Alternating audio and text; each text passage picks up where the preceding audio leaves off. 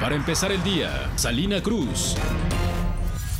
Buenos días, este lunes 9 de diciembre es tiempo de la información para empezar el día. Se aprobó el programa para que las trabajadoras del hogar tengan seguro social. El presidente López Obrador presentó los avances de este programa a un año de que la Suprema Corte de Justicia de la Nación emitiera una resolución que les garantiza el derecho.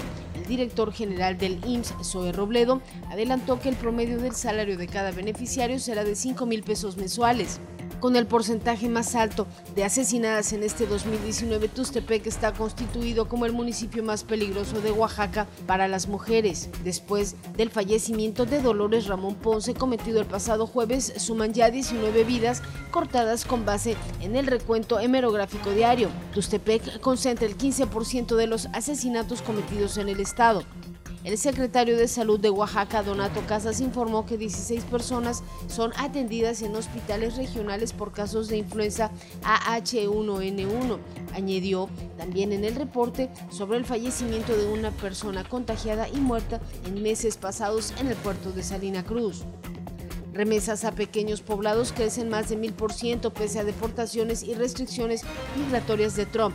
Hay bonanza en municipios de Oaxaca, Chiapas, Veracruz y San Luis Potosí, entre otros, con más de 10.000 habitantes que suman envíos hasta por 3.6 millones de dólares. Ahora está usted bien informado para empezar el día con Mega Noticias, Salina Cruz. Para empezar el día, Salina Cruz.